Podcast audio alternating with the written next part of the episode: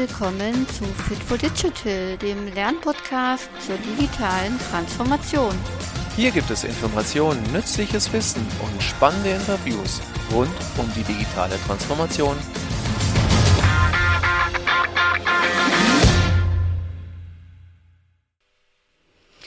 Ja, hallo alle zusammen. Herzlich willkommen, liebe Hörerinnen und Hörer. Wir starten heute mit einer neuen Folge des Fit for Digital Podcast. Und heute habe ich den Jannis Bürt bei mir, ich hoffe, ich habe es richtig ausgesprochen, von Aho Bio.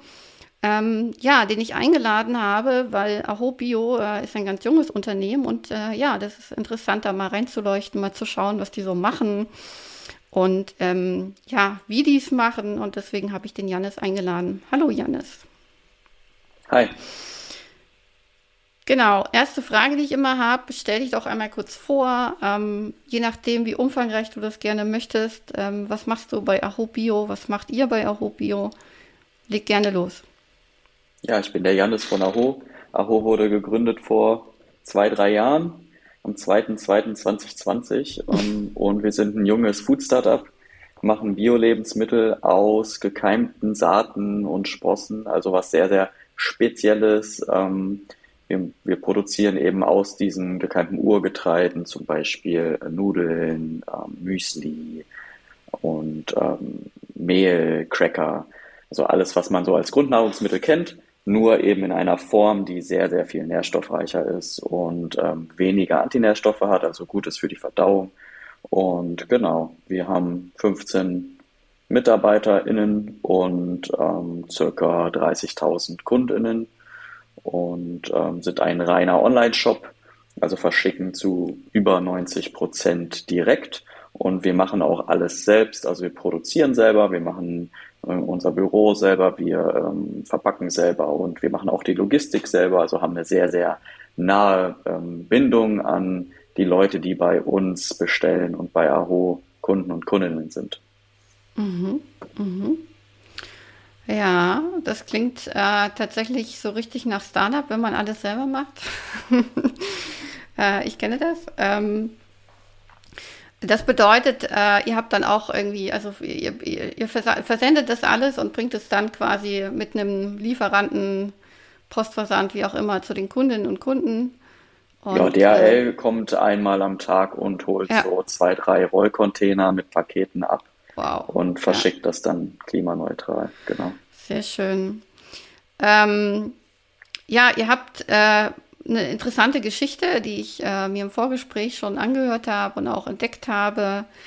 Ähm, mit, mit, mit einer Reise fing es, glaube ich, an. Ähm, und äh, ich finde das total interessant, was ihr da gemacht habt. Äh, vielleicht magst du kurz erzählen, wie, wie kam es zu dieser Idee? Also ähm, die Idee, ähm, einerseits mit dieser Keimung zu arbeiten, aber dann auch die Idee der Produkte. Also wie, wie kamt ihr auf diese Cracker zum Beispiel? Das finde ich auch ganz interessant. Und ähm, ja, wie, wie ist es dazu gekommen? Erzähl gern. Ja, also ich beschäftige mich mit dem Thema einer gesunden, nährstoffreichen Ernährung schon über zwölf Jahre. Also ich habe Sportwissenschaften studiert und wollte da wirklich optimale Leistung bringen. In der Zeit ähm, habe ich mich auch bereits schon vegan ernährt und war so ein kleines Alien auf dem Campus. Also äh, in der Zeit war das alles andere als hip und im Trend, sondern äh, sehr, ja, ähm, unbekannt. Ne? Keiner wusste, was das ist. Und ich musste mich sehr oft erklären, habe viele Fragen bekommen, wo kriegst du dein Protein her, dein Eisen und äh, geht das überhaupt? Ähm, und dann wurde ich mit der Zeit zu einem Ernährungsexperten, weil ich einfach Antworten gesucht habe auf diese Fragen und ähm, das auch nicht weniger worden. Habe mich auf bedarfsgerechte Ernährung spezialisiert, ähm, später auch noch im äh, Master gemacht in Philosophie im Bereich Tierethik, mich dann aus der Perspektive damit sehr viel beschäftigt äh, mit dem Thema auch Ernährung und ähm, bin darauf gestoßen, dass es zum einen in alten ähm, ursprünglichen Kulturen ähm, ganz, ganz andere Nahrungsmittel gab und die anders hergestellt wurden. Ähm, und deswegen bin ich auf diesen Keimprozess gestoßen, eben als Grundlage von Aho. Ähm, alle unsere Produkte sind quasi ähm, durch diesen Keimprozess gegangen, der das Urgetreide, der die Saaten aufwertet und mhm. eben mit Vitaminen anreichert. die aus sich selbst heraus entstehen können innerhalb des Keimprozesses. Und auf der anderen Seite war es eben so, dass ich ähm, immer gesucht habe nach Nahrungsmitteln, die von hier kommen, die ähm, zum Beispiel in Deutschland oder Europa ähm, angebaut werden können und sowas wie Superfoods sind, weil in der Zeit war das so ein kleiner Trend, dass es so aufkam, irgendwie Goji-Beeren, ähm, ja. dass die viele Nährstoffe hätten. Ähm, und ich habe immer gedacht, okay, ja klar, aber ich, es gibt doch ganz, ganz viele super Nahrungsmittel auch hier vor der Haustür. Ähm, mhm. Ähm, nur ähm, klingt das halt nicht so spannend, weil man die Namen vielleicht irgendwie nicht so exotisch findet. Mhm. Ähm, und dann habe ich angefangen, mich damit auseinanderzusetzen und bin eben auf ähm, die Urformen gestoßen von zum Beispiel Weizen. Wenn man zurückgeht, dann hat man irgendwie Dinkel und dann gibt es aber auch Urdinkelformen, das ist zum Beispiel Oberkulmer Rotkorn. Und ähm, dann habe ich eben geguckt, ähm, was man daraus machen kann. Daraus eben ähm, Keimlinge gemacht und dann ähm, diese Urdinkelsprossen gefunden, die im Endeffekt aber pur niemand essen wollte, weil das irgendwie total langweilig ist. Mhm. Ähm, und da deswegen haben wir dann daraus eben Nahrungsmittel entworfen. Und ich habe dann daraus Cracker ähm, geformt, zum Beispiel anfänglich, ähm, aber versucht, diesen Nährwert, der da entstanden ist durch den Keimprozess, eben zu erhalten. Und das ähm, kann man eben nur, ähm, wenn man wenn man diese, ähm, diese Masse dann aus den mhm. Urdengesprossen, zum Beispiel Dirt, und das mhm. heißt ähm, schonend bei 42 Grad für zwei Tage Luft trocknet ähm, und nicht einfach backt. Wenn, nur mhm. dann bleiben zum Beispiel alle B-Vitamine erhalten. Ich weiß, ihr habt, äh, glaube ich, irgendwie 42, also was, was ich jetzt gelesen hatte, mal Dörrautomaten da bei euch stehen. Das ist, äh, sieht wirklich irgendwie ganz witzig aus, wie so kleine, ja, kleine Öfen oder wie eben Dörrautomaten halt. Aber ähm, ich glaube, die gibt es einfach noch nicht in, in der Größe, die ihr bräuchtet, ne? Deswegen habt ihr irgendwie ganz viele davon.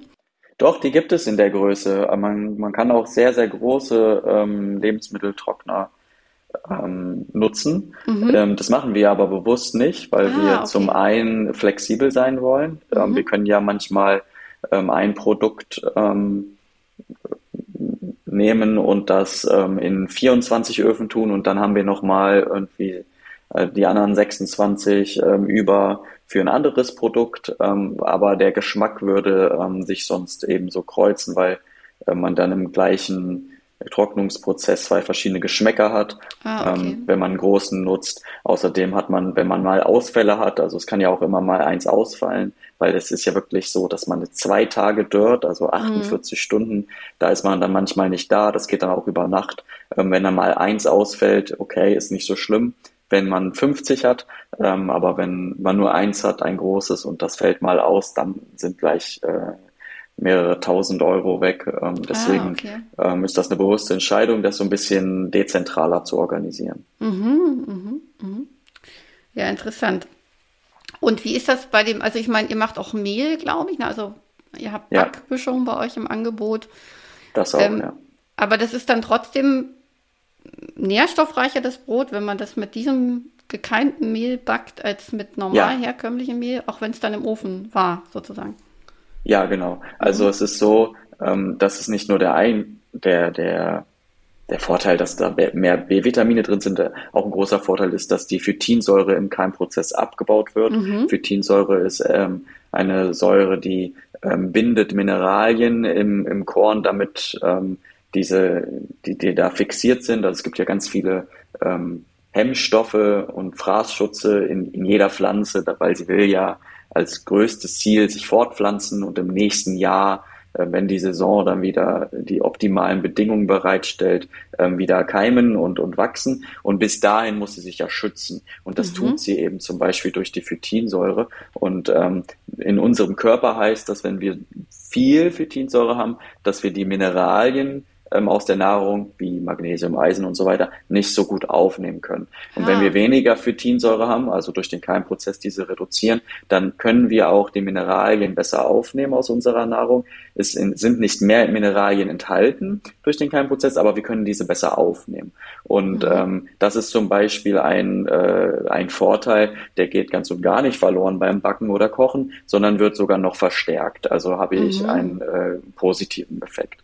Also mhm. ähm, gibt es einfach ein paar Dinge, die gut sind ähm, am Kochen und Backen und ein paar, die, die nicht so gut sind. Und man muss immer gucken, was man da macht. Aber unser Mehl ist eben sehr, sehr nährstoffreich. Das heißt, wenn ein paar Vitamine durch den äh, Backprozess äh, reduziert werden, ist es ja trotzdem so, da sind dann vielleicht 300 Prozent mehr B-Vitamine drin und dann wird, wird, wird, wird das um 10 Prozent reduziert. Das ist natürlich trotzdem immer noch sehr, sehr viel mehr als irgendwie in einem normalen, in einer normalen Vollkorn-Nudel mhm. oder sowas. Ja. Ne?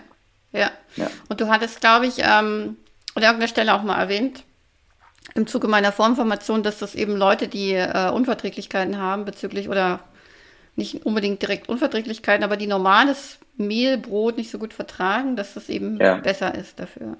Ja, das hat auch äh, ganz, ganz viele verschiedene Gründe. Das ist mhm. nicht nur einer. Also Phytinsäure ist, äh, kann ein Grund sein natürlich, aber das, äh, das steht nie alleine da. Ähm, Gluten kann ein Grund sein.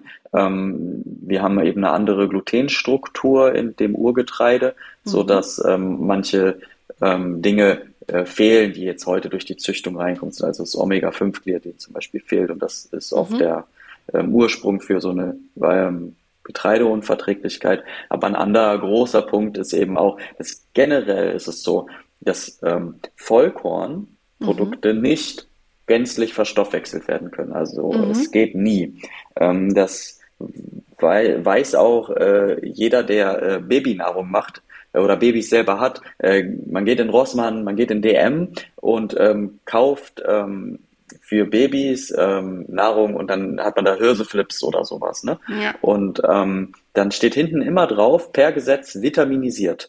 Ähm, da muss, muss in Deutschland ähm, Vitamin B1 zugesetzt sein oder sowas. Ne? Also das, das, das ist äh, sehr klar geregelt, weil sonst können die Kinder das gar nicht äh, verstoffwechseln.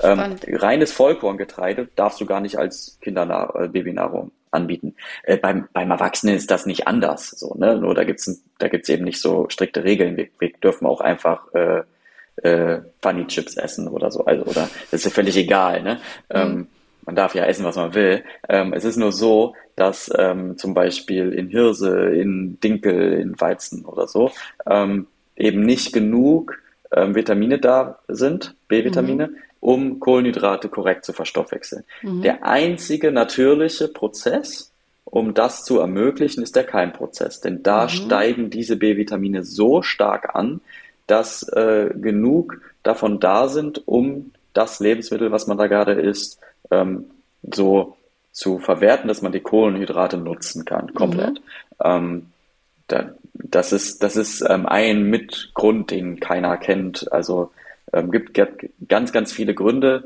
Ähm, das ist aber ziemlich deutlich und ähm, das ist mir auch aufgefallen, als wir bei einem Demeter-Betrieb waren, die wollen schon seit Jahrzehnten Babynahrung herstellen, äh, vitaminisieren aber nicht bei Demeter ähm, und deswegen äh, dürfen sie es nicht kennzeichnen, ihren Babybrei mhm. aus Nackthafer und so weiter. Mhm. Und die haben uns dann gefragt, wie geht das denn, dass bei euch da so viel Vitamin B1 drin ist und so. Dann haben wir denen das erklärt, dass wir einen 60-stündigen Keimprozess haben ähm, und das deswegen gewährleisten können. Mhm. Also der Unterschied ist im Prinzip, dass man das Korn nicht vom Feld irgendwie, keine Ahnung, vielleicht noch ein bisschen trocknet und dann irgendwie abfüllt oder malt oder so, sondern dass ihr das einweicht, ne? Also dieser Weich, kein Prozess. Nicht nur das, also äh, das auch. Ähm, durch das Einweichen in Wasser okay. wird ähm, jede Pflanze, also je, jede Nuss, jede Hülsenfrucht, jede Saat und jedes Getreide aktiviert. Mhm. Und ähm, das, dann werden ähm, eben Enzyme aktiv. Mhm. Und die sind dafür zuständig, dass dieser Umwandlungsprozess stattfindet.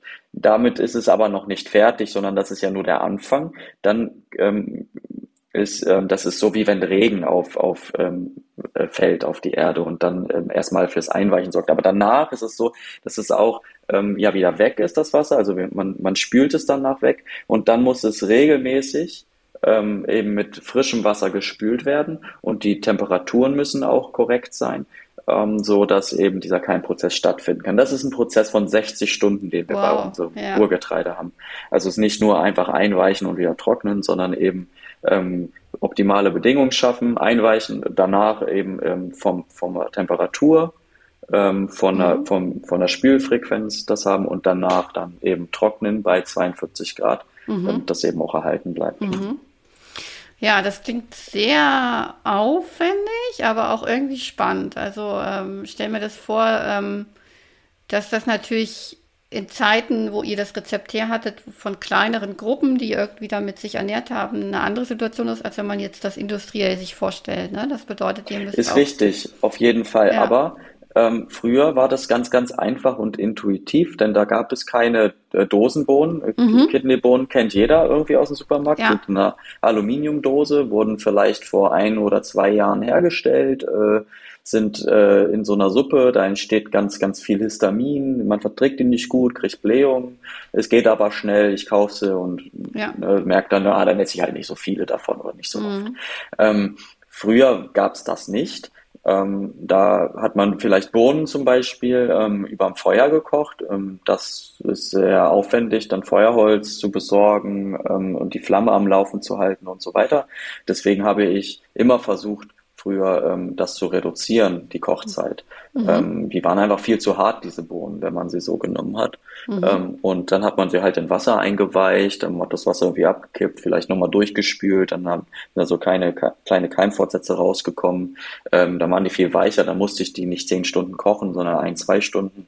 Das ging viel schneller. Es war super praktisch und einfach. Und man hatte dadurch aber diese ganzen Ernährungsvorteile, von denen man eventuell gar nichts wusste. Ähm, und die heute in Vergessenheit geraten sind. Ähm, denn heute ist es ja viel praktischer, eben, keine Ahnung, einfach irgendein Brot zu nehmen äh, oder irgendeine Dose oder so.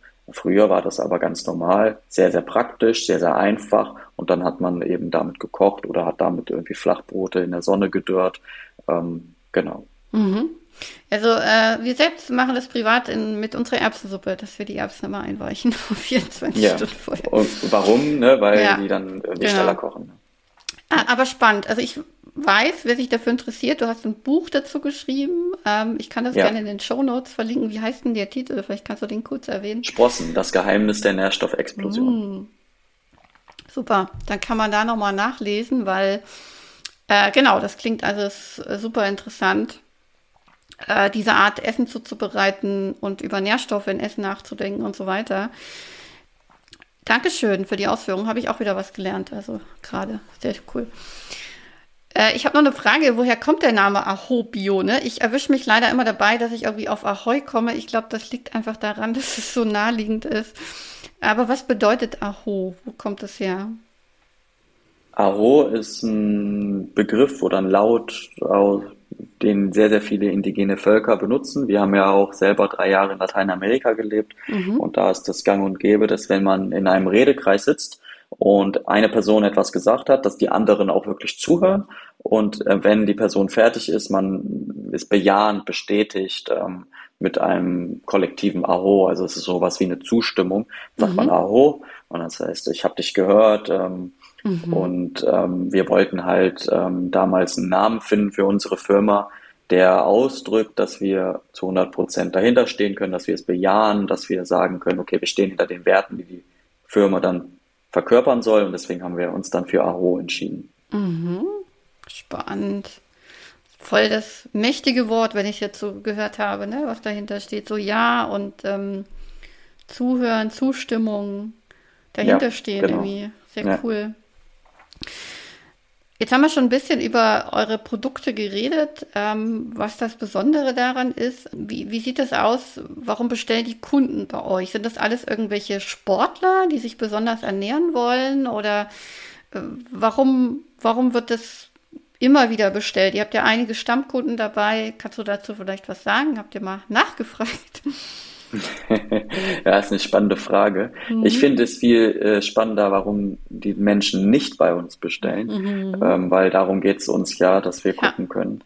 Ähm, aber ja, also es ist so, es gibt Menschen, die sich halt schon viel mit dem Thema Ernährung auseinandergesetzt haben und dann sagen, okay, ich verstehe das Thema, ich kenne das Ganze ähm, und ihr bietet es jetzt an und ich muss es nicht selber machen, weil es ist ja in unserem System super kompliziert, hast du ja auch schon gesagt.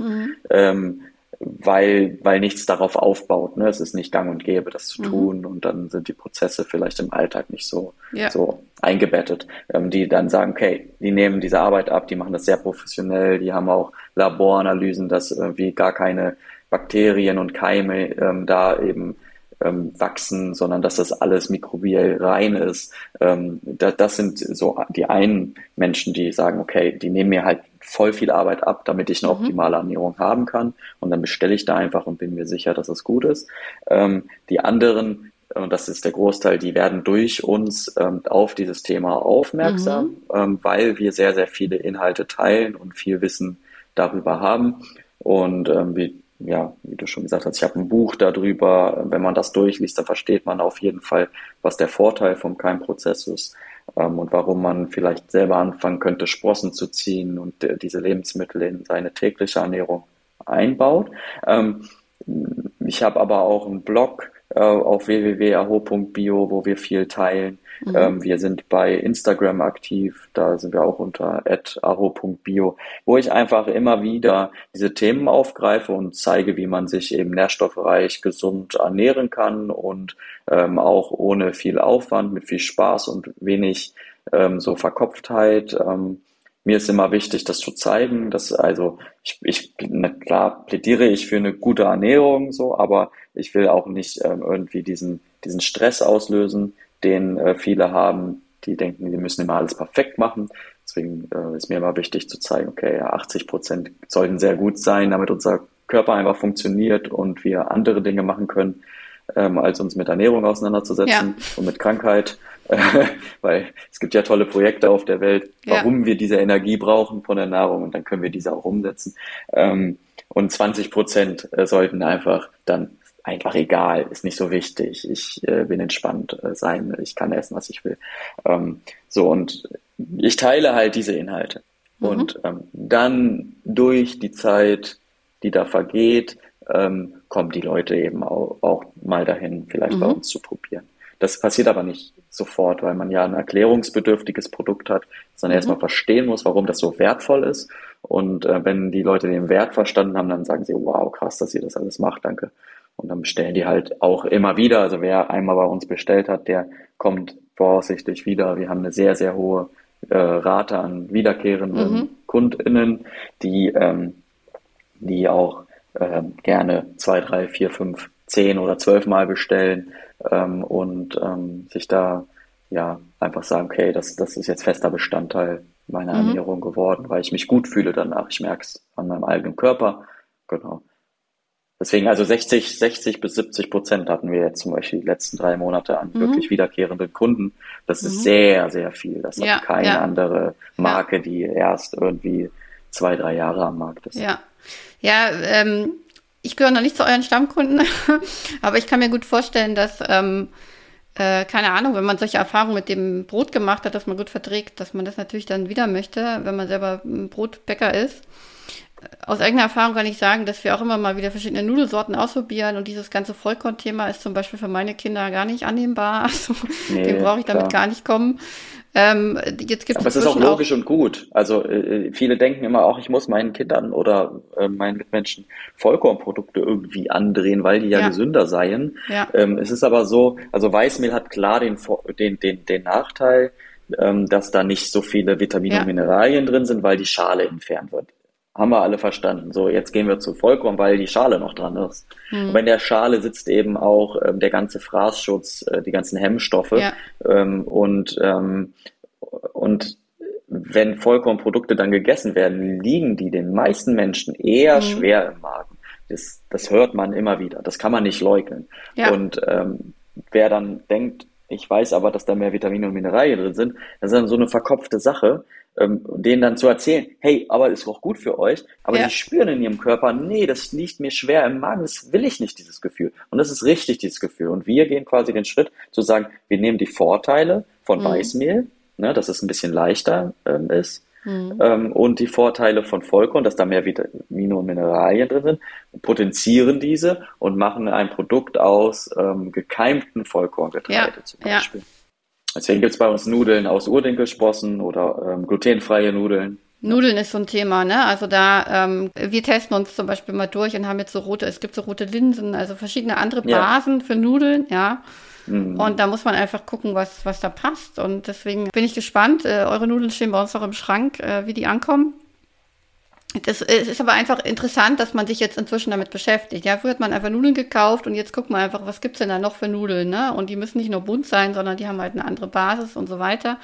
Und äh, so bin ich der Meinung, gibt's immer mehr Menschen, die sich mit gesunder Ernährung beschäftigen oder die so äh, wie ihr Veganer sind und dann einfach gucken, wo können wir die Nährstoffe gut herkriegen, dass wir einfach auch mit der Ernährung ohne tierische Bestandteile einfach alles haben, was wir brauchen für unseren Körper. Genau, also äh, super interessant. Aber ihr macht ja nicht nur besondere Produkte, ihr, ähm, ich sag mal, habt auch eine besondere Art, euer Unternehmen zu führen, zu machen, zu tun, das, was ihr tut. Und äh, da würde ich jetzt irgendwie gerne noch mal so ein bisschen reinleuchten.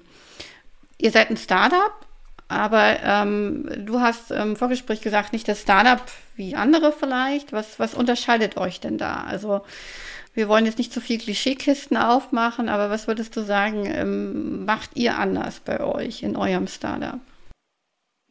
Ja, also das typische Startup kennzeichnet sich dadurch, dass man nach der Startup-Phase skaliert, um dann äh, irgendwie das, den Profit zu maximieren, im Idealfall einen Exit zu haben und an Investoren zu verkaufen oder mhm. eben ein sehr profitables Unternehmen weiterzuführen sich aber aus dem Kerngeschäft dann zurückzuziehen. Und mhm. ähm, bei uns ist es so, dass wir ähm, verstanden haben, dass in einer Welt mit endlichen Ressourcen unendliches Wachstum sehr unnatürlich ist, auf finanzieller und monetärer Ebene.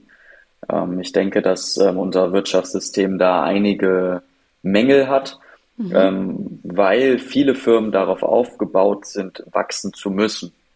Ähm, und wir wollten quasi diesen Wachstumszwang von Anfang an umgehen, indem wir gesagt haben, wir haben eine finanzielle Sättigungsgrenze, wollen mhm. von Anfang an profitabel sein, damit es, damit es äh, funktioniert und nicht am Anfang mit Kreditgebern das groß machen mhm.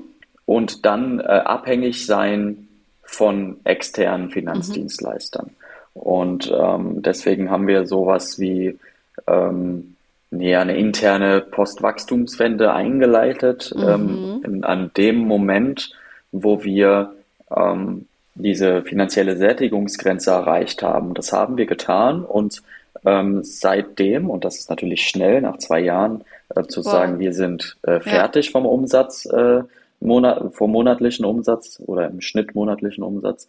Ähm, und jetzt ist unsere Bestrebung nicht, äh, den Umsatz zu steigern, ne?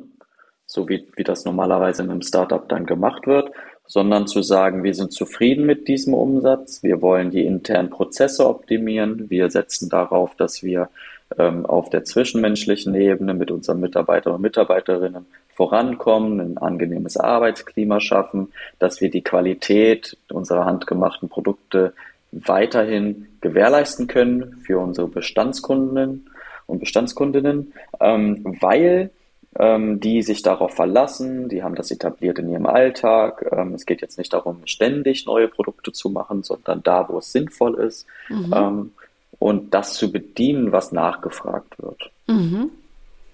Mhm. Wie habt ihr diese Wachstumsgrenze definiert? Also du musst jetzt keine Zahlen nennen, aber wie kann man sich das vorstellen? Habt ihr gesagt, ähm, oder habt es ihr, habt ihr es an einem Wert festgemacht oder habt ihr es an Stammkunden, insgesamt Kundengröße festgemacht oder habt ihr euch tatsächlich an irgendwelchen Werten definiert, die bedeuten, wenn wir mehr wachsen, dann richten wir irgendwie mehr Schaden an, als wie wir irgendwie nachhaltig wirtschaften können? Oder wie habt ihr das gemacht? Das würde mich mal interessieren. Ja, das ist natürlich äh, super individuell, je nach mhm. Firma. Jede Firma hat eine finanzielle Sättigungsgrenze, auch Amazon. Mhm. Ähm, so, der, der Unterschied ist, dass wir sie definieren und dass wir ähm, uns darauf vorbereiten mhm. und dass wir sagen, wir wollen sie auch nicht da haben, wo sie einfach so auf uns zukommt und dann, oh Gott, äh, okay. äh, jetzt müssen wir uns darauf einstellen, sondern äh, wir, wir planen sie bewusst. Ähm, bei uns hängt das von Faktoren ab, wie der Produktionsstätte, wie groß ist die Halle, in der wir selber produzieren, wie Mhm. viele Mitarbeiter wollen wir im Umgang haben, also wollen wir Direktkontakt noch haben, geht ja auch irgendwann nicht mehr ab. Ne? Ja. Wenn man Hunderte hat oder Tausende, dann kann man die ja nicht mehr kennen. Ähm, und äh, welche Qualität wollen wir gewährleisten? Wir wollen halt äh, eine super hochwertige Qualität gewährleisten für unsere handgemachten Bio-Lebensmittel. Ähm, und deswegen haben wir eine sehr klare Auswahl an, an Lebensmitteln. Wir ähm, sind im sehr engen Kontakt mit den äh, Landwirten, versuchen es auch regional zu machen. Das heißt, wir haben begrenzende Faktoren, um diese Qualität zu gewährleisten. Das ist das eine. Das andere ist, mit welcher Umsatzgröße wir äh, zufrieden sind. Das war ein Annäherungsprozess. Ähm, wir haben am Anfang gesagt, so und so viel äh, sollte das ungefähr sein. Und dann muss man natürlich immer am Ende gucken bei der BWA, ob die Umsatzrentabilität dann auch äh, passt, so dass man Ja. das langfristig nachhaltig so führen kann, ein Unternehmen. Ähm, und das hat halt nicht gepasst, dann musste man noch ein bisschen feinjustieren, aber wir haben das dann gefunden nach äh, einem halben Jahr hin und her, gucken, ähm, ob man da noch 10, 20, 30.000 Euro weniger oder mehr macht. Ähm, und jetzt haben wir ungefähr so eine Größe. Die ist natürlich nicht starr, aber die bewegt sich halt in so einem Rahmen, wo wir uns dran ja. orientieren. Ja, äh, wechselt wahrscheinlich je nachdem, ob ihr auch mal ein neues Produkt vielleicht dann doch einführt oder so, ne? Und, und da irgendwie Dinge sich verändern oder, oder Leute. Ja, aber wir führen auch ein Produkt ein, um weiterhin diesen Umsatz zu haben, weil Ja. unser Ziel jetzt ist natürlich, diesen Umsatz zu halten, aber möglichst wenig Werbeausgaben zu haben, weil wir wollen ja gar nicht an Instagram und Facebook so viel tausend Euro jeden Monat zahlen. Ja. Das ist ja gar nicht nachhaltig. Also das, das ist natürlich eine Neukundenakquise, die notwendig ist Mhm. für einen Online-Shop. Ähm, Aber man kann ja gucken, wohin gibt man das Geld natürlich einmal, an welche Kanäle, an welche Firmen, die Mhm. Ja. dahinter stehen. Und zum anderen halt kann man gucken, dass man diese insgesamt trotzdem reduziert. Also je mehr ähm, Geld in, in Bestandskunden geht, Mhm. desto, und, und ich meinen Umsatz halten kann, desto weniger Geld in Neukunden gehen muss durch diese Akquise, durch diese Plattform, desto besser für uns, weil die Bestandskunden kosten weniger Mhm. Als die Neukunden. Und ähm, deswegen ähm, ist es auch manchmal sinnvoll, ein Produkt neu einzuführen, weil Bestandskunden darauf ähm, abfahren, dass es was Neues gibt. Äh, für die Neu Neukunden ist alles neu, deswegen ist ein neues Produkt dann nicht ganz so spannend. Ähm, und dann macht es Sinn, manchmal neue Produkte zu entwerfen, ähm, um quasi beim gleichen Umsatz zu bleiben, wenn man parallel die Werbeausgaben senkt. Das Ah, machen wir. spannend. Wir Ja. ge- gehen aktiv, geben wir weniger äh, ähm, Werbebudget aus, ähm, um ähm, nicht zu viel Umsatz zu haben. Ja, ja. Ja, dieses Modell, äh, ich äh, habe da auch äh, mich erst seit kurzem mit beschäftigt, ist ja so die Post-Growth-Economy oder Degrowth, Ja. äh, wird das irgendwie auch Mhm. genannt. Ja. Und es gibt immer mehr junge Unternehmen, junge Menschen einfach, würde ich jetzt mal so Es gibt immer mehr junge. Menschen, aber es gibt nicht viele junge Unternehmen. Ich kenne keins. Ah, okay. Also das, das, das Unternehmen umsetzen Ja. in der Realität, das stelle ich sehr stark in Frage. Da kenne ich persönlich kein junges Unternehmen. Mhm. wenn dann zwei, drei in Deutschland, Mhm. die das umsetzen, die ganz, ganz alt sind und eh einfach auf einem, Ja. vielleicht einem Plateau sind mit ihrem Umsatz. Von Richtig. daher sind es eher Menschen, die sich damit auseinandersetzen. Es gibt auch viele Kapitalismuskritiker, was weiß ich, Mhm. ähm, die sich damit auseinandersetzen. Es gibt Professoren, die darüber Bücher schreiben, über die Postwachstumsökonomie ähm, oder Post Postwachstumswende. Ähm, aber ähm, die, die sind ja nicht in der freien Wirtschaft. Ja. So, die reden darüber. Und das ist eine ganz andere Sache.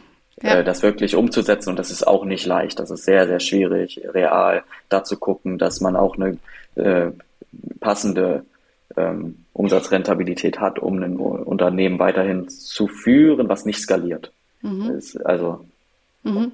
Ja, ich sag mal, in der Extreme, wenn man es dann wirklich, also wenn man es 100 Prozent ich glaube, man kann man kann es ja rein theoretisch auch nur 100 Prozent. Entweder ich bin Postwachstumsunternehmen oder nicht, aber es gibt äh, purpose-orientierte Unternehmen, zum Beispiel in Deutschland, äh, einige, die sich. Ja, aber das ist ein Marketingwort. Ja, ja, okay. Äh, dann, Purpose dann, heißt, ich, ich sehe Sinn darin, was ich tue. Ja, ich kann auch oder, Sinn darin sehen, eine Schokolade zu verkaufen, ja. äh, die jetzt Bio ist, zum Beispiel einfach. Ne? Ja. Und das, das, äh, also Purpose, das, das kann man äh, so oder so sehen. Also jedes Unternehmen kann ein Purpose-Unternehmen werden, mhm. ähm, weil sie Sinn sieht darin, äh, es Sinn sieht darin, zum Beispiel Mitarbeiter besser zu behandeln ähm, oder McDonald's oder Burger King. Also nehmen wir mal Burger King, kann jetzt einführen ähm, vegane äh, Optionen auf den, mhm. äh, aufs Menü zu tun, einen veganen Burger, weil sie sich identifizieren mit äh, dem Purpose-Gedanken, äh, die Welt ein Stück weit besser zu machen. Das ist voll in Ordnung. Das hat ähm, aber ähm, nichts damit zu tun, eine Wachstumsneutralität ähm, mhm. zu gewährleisten, weil man tief davon überzeugt ist, dass diese Welt nicht finanziell unendlich wachsen kann, Richtig. weil ja. sie dann ausgebeutet wird, weil dann ähm, zu viel ähm, Waren im Umlauf sind, die ähm, zum Beispiel Plastikverschmutzung äh, verursachen. Das ja. ist ein ganz anderer Moment. Mhm. Ja. Und deswegen, ja. diese Purpose-Unternehmen sind, alle, die ich kenne, trotzdem darauf aus, zu skalieren, mhm. weil sie im Kopf den Leitsatz haben, I want to grow to matter. Mhm. Ich möchte wachsen, um einen Einfluss zu haben, weil ich ja so einen tollen Purpose habe. Mhm. Und deswegen möchte ich skalieren, damit möglichst viele Menschen jetzt sehen, dass es einen veganen Burger gibt bei Burger King oder mein Schokoriegel Bio ist oder so, weil es besser ist als der normale Schokoriegel. Mhm. Aber das ist ein anderer Ansatz, das mhm. Grow to Matter mhm. von Purpose-Unternehmen. Interessant, guter Einblick nochmal in die Richtung. Ähm, generell habe ich aber schon den Eindruck, dass es viele Unternehmen gibt, die sich inzwischen Gedanken damit machen. Ein Thema ist ja. natürlich auch Nachhaltigkeit, wo alle irgendwie auf den Trichter kommen, wo es auch, glaube ich, äh, Regulierungen oder wie sagt man das, Vorgaben gibt von der EU, so Stück für Stück. Gemeinwohlökonomie äh, spielt auch eine Rolle, wo man sich selber äh, auch Lieferketten anschauen kann, die man dann umstellt und so weiter. Äh, mega spannendes Thema. Du hast im Vorgespräch gesagt, Nachhaltigkeit steht bei euch eher an zweiter Stelle. Was meinst du damit? Das ist nämlich auch nochmal eine spannende Aussage. Ja, also für, für uns äh, steht klar an erster Stelle dieses Produkt, was mhm. äh, wir entworfen haben. Mhm. Äh, dieses Produkt ähm, haben wir entworfen, weil wir es selber nutzen wollten und dann haben immer mehr Menschen danach gefragt und wir haben uns dann äh, nach äh, längerer Bedenkzeit dafür entschieden, dass wir dieses Produkt auch ähm, ja, veröffentlichen wollen und ähm, anderen Menschen zur Verfügung stellen wollen. Ähm, dann eine GmbH gegründet, ähm, weil wir sehr überzeugt sind von diesem Produkt. Mhm. Ähm, und ähm, der Nachhaltigkeitsgedanke, das war an zweitrangig, weil mhm. wir gesagt haben, erstmal, wir wollen das tun, was wir da tun, wir sind davon überzeugt, aber im zweiten Schritt sollte es auch nachhaltig sein, mhm. weil wenn wir das machen, so ein tolles Produkt rausbringen und dann aber die Umwelt zerstören, indem wir es in Plastik einpacken und äh, mehr Müll auf der Welt ist, das braucht keiner. Das ist wichtiger, ähm, dass die Welt nicht zerstört wird, ähm, als dass wir jetzt unser Produkt irgendwie ähm, veröffentlichen. Deswegen haben wir gesagt, das, das muss daran gekoppelt sein, dass wir eine Lösung finden für diese Prozesse. Und deswegen haben wir immer im Hinterkopf gehabt, dass wir Nachhaltigkeit äh, fest verankern in mhm. unserem Unternehmen und überall da, wo wir können, umsetzen. Also mhm. zum Beispiel ist unser Büro mit 100 Prozent äh, Strom aus erneuerbaren Energien. Ähm, wir vieles kaufen wir Secondhand. Ähm, auch in der Produktion versuchen wir eben Maschinen zu nutzen, die die schon die schon produziert wurden. Mhm. Ähm, wir versuchen ähm, Recyclingmaterial zu nutzen für unsere Kartons. Wir nehmen kein Plastikklebeband, sondern Leinfaden verstärktes Klebeband. Ähm, wir, wir nutzen ähm, Urgetreide, was regional angebaut wird, um ähm, die CO2-Emissionen zu reduzieren, bei, die entstehen bei den Transportwegen. Wir, wir machen das alles, aber weil wir überzeugt sind, dass es nicht anders äh, geht. Mhm. Wir, wir, können nicht anders wirtschaften, wenn mhm. wir sagen wollen, wir machen ein gutes Produkt so, mhm. was, was vorne und hinten auch ethisch äh, ja. vertretbar ist. Und das, deswegen, das haben wir alles im Nachhinein. Also wir haben, wir haben jetzt nicht ähm, gedacht, boah, wir machen jetzt eine Purpose GmbH. ähm, das muss irgendwas Nachhaltiges sein, weil das ist im Trend. Und mhm. jetzt gucken wir mal, was für ein Produkt wir da machen können. Mhm. Ah, was mag denn jeder? Äh, keine Ahnung. Ähm, was, was braucht jeder? Klopapier, okay. Mhm. Klopapier ohne Plastik, ah, das ist eine gute Geschäftsidee, das machen mhm. wir. So, oder äh, jeder isst Schokolade, okay, wir machen Schokolade, die ist jetzt Bio-Fairtrade, mhm. plastikfrei. Nein, das, ähm, das, das machen viele Purpose-Unternehmen, dass sie sagen, Purpose, eins, mhm. Produkt, zwei, mhm. ähm, Produkt nehmen, was viele nutzen wollen und wir bieten es ein bisschen besser an als konventionell. Mhm. Aber ich, ich halte das nicht für richtig. Ich halte, okay. ich halte, ich halte das für richtig, wenn man sagt, es muss nachhaltig sein. Mhm. Sonst ist es, sonst geht unser Planet kaputt. Ja.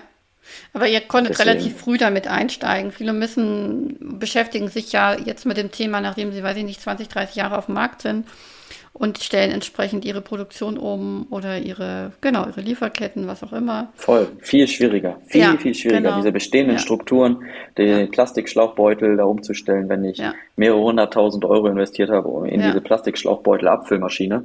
Das, das ist sehr, sehr schwierig. Ähm, und ähm, ich, ich verstehe das auch. Mhm. Ähm, das ist der Vorteil von Startups. Die können neu anfangen und sagen, ich gehe da mit anderen Werten rein. Mhm. Bei uns war es eben so, okay, wir haben einen persönlichen Lebensstil, der darauf basiert, eben, dass wir irgendwie versuchen, das möglichst umweltfreundlich ähm, zu organisieren, unser mhm. alltägliches Leben. Ähm, und klar machen wir das dann auch, äh, wie wenn wir ein Unternehmen gründen. Mhm. War jetzt nicht mein Plan, ein Unternehmen zu gründen, aber wir haben es halt gemacht und dann, ähm, dann sollte das auch passen zu den Werten, die ich privat lebe. Richtig. Ich glaube, dieser Ansatzpunkt, den haben nicht unbedingt alle. Also, ja. ne, bin mir 100% sicher, dass äh, der, der CEO von irgendeiner Firma, die ähm, mit Produkten arbeitet, die in Kinderarbeit hergestellt wurden, mhm. Kinder zu Hause hat und die liebt und ganz, ganz liebevoll mit denen umgeht ähm, und ein toller Mensch ist. Ähm, aber er hat eben diese Werte nicht ähm, in, in seinem professionellen Umfeld umgesetzt. Und das mhm. ist ein großer Unterschied. Das ist, das ist eine Schizophrenie, die diese Gesellschaft hat. Ähm, die äh, unterscheidet zwischen ähm, Arbeit. Dem Business-Ich und, und, dem privaten Ich, ne? Ja, ja, ja, und ja. dann ähm, und dann mein, mein echtes Leben. Mhm. So, mein Alltag. Ich habe frei. Jetzt habe ich frei. Ne, jetzt, das ist Freizeit. Also Arbeit und Freizeit. Ganz, ganz dolle getrennt. Ähm, und ja. Da sind, wir schon beim, da sind wir schon beim Thema. Ich beschäftige mich ja als Agile Coach auch viel mit dem Thema neue Arbeit, New Work, ähm, sinngetriebene, wertstiftende Arbeit. Das sind tolle, spannende Themen, die da aufkommen in unserer Zeit. Die Corona-Krise hat da nochmal sehr viel befeuert, dass Menschen sich über den Sinn ihrer Arbeit Gedanken machen. Deswegen finde ich das so spannend, dass ihr äh, diese Werte privat wie beruflich lebt und auch ähm, so habe ich das Gefühl, den Menschen erlaubt ganzheitlich zu sein bei euch. Ja, das heißt, die müssen nicht irgendwie, wenn sie kommen, ihr Berufsjackett anziehen, jetzt mal so sprichwörtlich, sondern die, die kommen, wie sie sind und bringen ihre, ihre Werte und ihr Leben mit ein und ihr könnt äh, ihnen einen Platz geben, wo sie so sein können, wie sie sind. Ähm, aber natürlich trotzdem eine ne Rolle übernehmen in eurer, in eurer, in eurem Betrieb, ja. Also ähm, keine Ahnung, je nachdem, wo derjenige bei der Abfüllung mithilft oder vielleicht bei der Verpackung. Das finde ich ganz interessant. Also vielleicht können wir da noch mal reinschauen. Du hast gesagt, 15 Menschen seid ihr. Ähm, was sind das für Leute? Also sind die alle zu euch gekommen, weil sie Fan von eurem Produkt sind? Oder sind die vielleicht auch aus der Region, aus dem Dorf, wo ihr seid? Und, und wie können die zum Beispiel auch sich mit einbringen bei euch. Also wenn Sie eigene Ideen haben, vielleicht auch für neue Produkte, für Verbesserungen im Abfüllprozess, im Produktionsprozess. Wie, wie geht das bei euch? Ja, also wir selbst sind sechs Erwachsene. Wir wohnen zusammen in einem Haus im Wald mhm. im Weserbergland und von denen arbeiten auch alle bei Aho mhm. ähm, und machen zusammen dieses Projekt. Ähm, und im Dorf Daneben, wenn man den Berg runterrollt mit dem Fahrrad, haben wir unsere, unsere kleine Firma. Mhm. Und die, ähm, Menschen, die mit uns zusammen dort arbeiten, ähm, die jetzt nicht bei uns wohnen, die kommen einfach aus dem Dorf, die sind ganz normale Menschen, ähm, die hier Jahrzehnte gewohnt haben, aber ähm, in einer strukturschwachen Region keine Arbeitsplätze mhm. hatten. Die sind sehr, sehr dankbar, dass wir hier sind und ähm, dezentrale Arbeitsplätze schaffen mhm. ähm, und sie nicht mehr mit dem Auto pendeln müssen. Mhm. Ähm, sie hatten gar keinen Kontakt mit diesem Thema unbedingt mhm. vorab. Ähm, jetzt natürlich schon ähm, und verstehen auch das ähm, Thema zum Beispiel des Keimprozesses und die Vorteile, die in der Ernährung dadurch sind. Aber sie sind eben ganz normale Menschen, ähm, die wir da abholen, wo sie sind. Mhm. Und wo wir ganz, ganz dankbar sind, dass sie anders sind als wir, mhm. weil sie neue Qualitäten äh, reinbringen und nicht in unserer kleinen Ökoblase herumschwirren, mhm. sondern mhm. die Welt noch ein bisschen realistischer sehen. Mhm. Mhm. Und anderen Blick, ja, ist ja auch immer schön, Vielfalt zu haben von, von verschiedenen Blickwinkeln auf gewisse Dinge. Total. So sagen. Ähm, wie, wie, wie, wie gestaltet ihr da mh, hm, Entwicklung, Mitbestimmung bei euch? Also was, was habt ihr da? Habt ihr da Rituale für oder ja, Dinge entwickelt oder ausprobiert, die für euch stimmig sind, dass jeder auch ähm, gesehen wird, sozusagen? Ja, ja, ähm, wir haben jeden Morgen einen ähm, Redekreis, mhm. wo wir äh, Dinge teilen, die das ist immer ein klarer Ablauf, das ist jeden Tag gleich im Jahr, mhm. ähm, wo wir einen Kreis machen, eine Runde, wo wir sagen, was der Mensch geträumt hat oder was er für Inspirationen hat mhm. und Ideen. Ähm, wer möchte, kann das teilen. Mhm. Das muss man aber nicht. Und ähm, in der zweiten Runde ähm, besprechen wir dann, sagt jeder einmal, ähm, was er heute vorhat. Mhm. Die festen Rollen sind da. Mhm. So kann jeder selber sagen, ich mache das und das heute. Mhm. Ähm, und ähm, am Anfang kann man natürlich auch sagen, okay, die und die Dinge sind wichtig, ähm, da brauche ich vielleicht Hilfe, dann übernimmt das jemand oder macht das zusammen. Ähm, und das ist so der Morgenkreis. Dann, ähm, dann wird gearbeitet und wir treffen uns dann auch wieder zu einem Redekreis ähm, nach äh, dem Tag. Mhm. Der Tag endet bei uns ähm, um, um 12 Uhr mittags. Mhm. Also wir arbeiten nur vormittags in einer mhm. 20-Stunden-Woche. Es gibt niemanden bei uns, der mehr arbeitet als 20 Stunden. Spannend, ähm, ja. Und dann mittags bei dem Redekreis teilen wir eine Runde, was wir, ähm, was wir erreicht haben heute, was wir gemacht haben. Ich habe, weiß ich nicht, 200 Pakete verpackt. Mhm. Ich habe äh, keine Ahnung, 1000 Cracker produziert oder ja. was weiß ich. Ich habe äh, ein neues Bild für unseren Online-Shop äh, geschossen und jetzt bringen wir ein neues Produkt raus und da gibt es mhm. ein Newsletter. Weiß ich nicht, ne? man teilt das, ähm, kriegt dadurch eine Wertschätzung dafür, hat mhm. es auch gesagt, was man tut mhm. ähm, und dann macht man, machen wir einen zweiten Kreis, womit wir das Ganze schließen, nachdem die Leute nach Hause gehen, wo sie eine Erinnerung teilen können, die ihnen mhm. gekommen ist heute, wenn sie das möchten.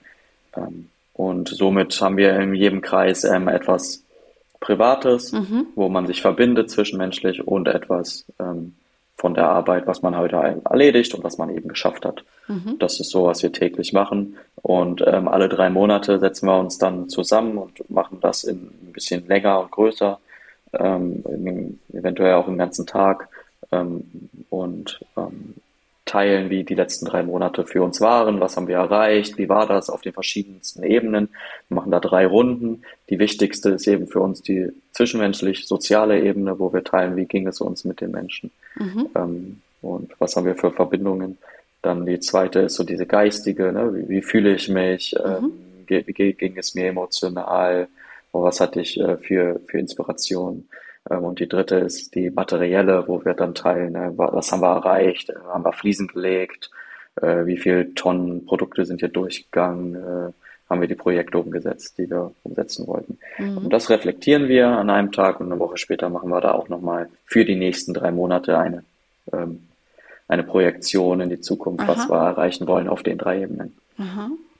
Ja, ist genau. super spannend. Ich äh, erkenne natürlich vieles wieder aus der agilen Arbeitswelt, ja, dass man das dann anders nennt, ist ja. irgendwie ganz spannend, aber ähm, verstärkt ähm, sind das solche Formate, die Möglichkeitsräume geben für Reflexion. Und äh, ich finde es das spannend, dass ihr auch nochmal so eigene Räume habt für persönliche Reflexion, ne? weil das ja dann genau das wieder ist, diese Verbindung, dass ich mich als Mensch in der Arbeit einbringen kann und nicht nur darüber berichte, was ich irgendwie äh, berufsmäßig geschafft habe, sondern vielleicht auch mitteilen kann, wenn ich gerade privat äh, Probleme, Sorgen oder was auch immer andere schwierige Umstände habe.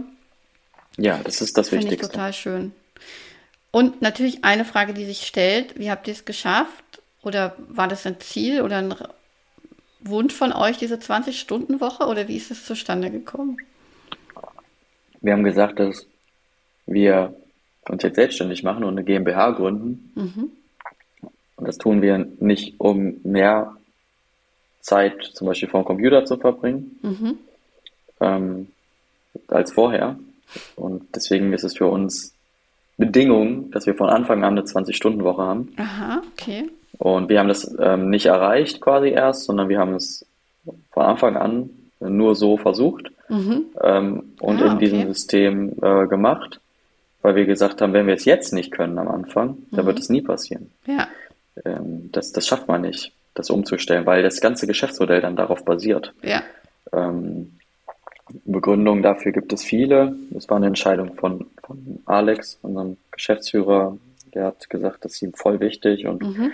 wir haben das auch verstanden ähm, und haben das so verankert in unserem Unternehmen. Mhm weil ähm, wir ganz, ganz viele andere wichtige Projekte haben in unserem Leben. Ich habe auch, also wir haben auch Kinder, ähm, mhm. wir, wir äh, sind sehr viel in der Natur, wir ähm, haben ganz viele Verantwortlichkeiten, die auch nichts mit Aho zu tun haben mhm. und wir wollen denen gerecht werden mhm. und ähm, deswegen haben wir das so aufgesetzt, dass wir eben vormittags arbeiten mhm. und dann ähm, ab Mittag andere Dinge machen können, mhm. ähm, wo wir auch viel, viel umsetzen, aber die nicht ähm, bedeuten, dass wir hier in der Firma sind und mhm. ähm, arbeiten. Und klar, manche Leute gibt es bei uns auch, die ähm, ihre 20 Stunden nicht vormittags machen, sondern in einer, einer anderen Schicht, weil, mhm. es äh, praktisch besser ist, ähm, weil die Maschinen dann frei sind oder so. Mhm. Ähm, aber das ermöglicht uns eben nicht zu viel Fokus äh, auf diese Ebene zu setzen. Und wir wollten das eben auch allen anderen ermöglichen, weil wir gesagt haben, wenn wir das machen, dann sollten das auch unsere Mitarbeiter und Mitarbeiterinnen so machen können. Und dann haben wir eben in der Stellenausschreibung quasi, wenn wer hergekommen ist, gesagt, ja, ähm, also 20 Stunden können wir bieten und wenn, mhm. wenn du dafür dankbar bist, dann ja. Ähm, ja. gerne. Äh, ich glaube, also bei 25 Stunden die Woche ist bei uns auf jeden Fall aber die Grenze. So, ja. Ne? Also ja. mehr geht nicht. Das, also ich habe da zwei Dinge, die mir dazu einfallen. Das eine ist eine Entschleunigung. Also auch Ja zu sagen, dass Dinge vielleicht länger dauern oder vielleicht auch in dem Fall, wenn ihr nicht wachstumsorientiert, also nee, die, die dauern nicht länger. Die dauern nicht länger. Wir sind einfach, wir sind einfach effizienter. Ah, du willst es einfach okay. schaffen. Und also also es gibt ja viel, viel drüber, ne, was man, also das, ja. das ist jetzt ein Randthema, aber also wenn, wenn wir arbeiten ähm, bis mittags und das fertig haben wollen, und dann, dann würde traditionell diese Mittagspause kommen, wo ich irgendwie was esse, dann, dann bin ich mhm. schon mal raus aus meinem Thema, dann muss ich irgendwie wieder reinkommen, dann ja. habe ich ein Nachmittagstief, ja. dann bin ich vielleicht äh, müde. Äh, man ist da nicht effizienter. Mhm. Das, es, geht, es geht auch nicht langsamer jetzt, was wir machen. Ich mhm. würde fast vermuten, wir sind noch schneller, äh, als wenn wir es 40 Stunden versuchen würden, weil ja. wir eben kreativ äh, Lösungen finden müssen, die, mhm. die, um diese Dinge schnell und effizient umzusetzen. Ähm, so. Und ähm, das ist das eine. Und das, das andere ist, äh, der Gedanke dahinter ist ja auch, es gibt heutzutage ganz, ganz viele Arbeitslose in Deutschland mhm. ähm, und ganz, ganz viele Menschen, die 40 Stunden arbeiten plus Überstunden. Mhm. Und äh, da stimmt doch irgendwas nicht. Wir könnten, also gerade hier in strukturschwachen Regionen, kann man doch sagen, hey, was wäre denn, wenn wir ähm, 20 Stunden arbeiten würden mhm. und die Arbeitslosen auch. Mhm. So, ne? Also müssten wir natürlich nicht mal, weil es gibt ja mehr Leute, die arbeiten, als Leute, Ja. die arbeitslos sind. Also, ähm, aber es, wär, es, es macht einfach gesamtgesellschaftlich viel, viel mehr Sinn. Und wir können eben ähm, auch mehr Leuten quasi 20-Stunden-Stellen hier geben auf dem Dorf, die denen helfen, ähm, als 40-Stunden-Stellen. Das ist für uns ja ganz klar. Und deswegen ist es eine sehr, sehr praktische Entscheidung auch, wenn wir alle äh, Menschen uns angucken und nicht nur unsere kleinen, kleine Gruppe.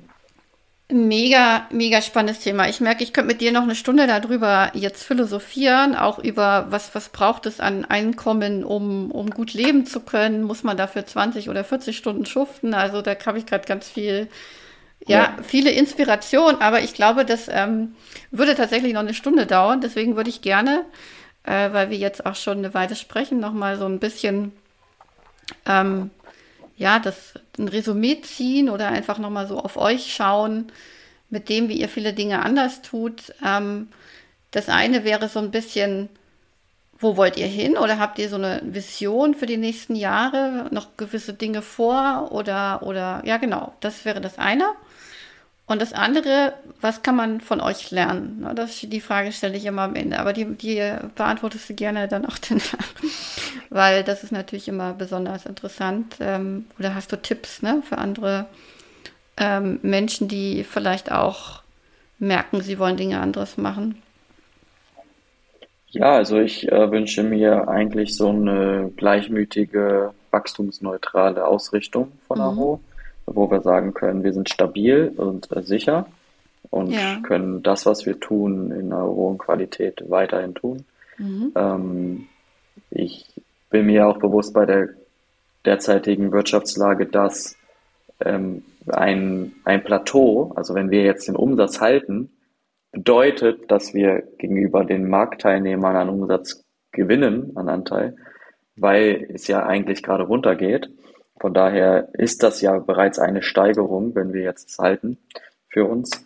Ähm, ich wünsche mir allerdings wirklich, dass wir ähm, immer, immer weniger Werbeausgaben haben müssen, um das zu halten, weil ich gar nicht äh, so der Freund davon bin, äh, den Leuten zu erzählen, ihr müsst dies und das machen. Ich finde es viel schöner, wenn die einfach von sich aus kommen.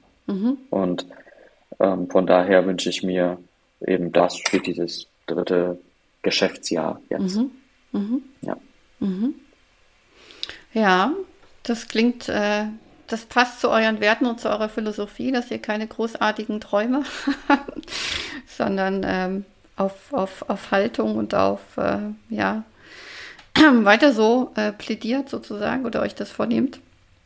Und jetzt die Frage, genau, die ich auch schon angedeutet hatte, gerade, ähm, was meinst du, was, was können andere von euch lernen? Andere junge Unternehmer, andere ja, Menschen, die vielleicht auch sich Gedanken dazu machen, wie sie mit Unternehmertum die Welt ein Stückchen besser machen können.